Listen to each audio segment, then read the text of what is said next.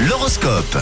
Merci Léonie, 6h30 avant de retrouver le Zoom avec vos bonnes ou mauvaises réponses. Voici les prévisions astrales de cette journée de mardi. Les béliers, évitez de rester seul aujourd'hui dans votre coin et ouvrez-vous un peu plus aux autres, c'est un conseil. Bon, pour vous les taureaux, aujourd'hui, c'est avec bienveillance et diplomatie que vous tenterez de régler un conflit. Alors les gémeaux, c'est le bon moment pour euh, proposer vos idées et aussi pour demander conseil aujourd'hui. Les cancers, aujourd'hui, vous avez besoin de vous sentir en harmonie pour passer une belle journée. En ce qui concerne les lions, bravo. Tap, tap.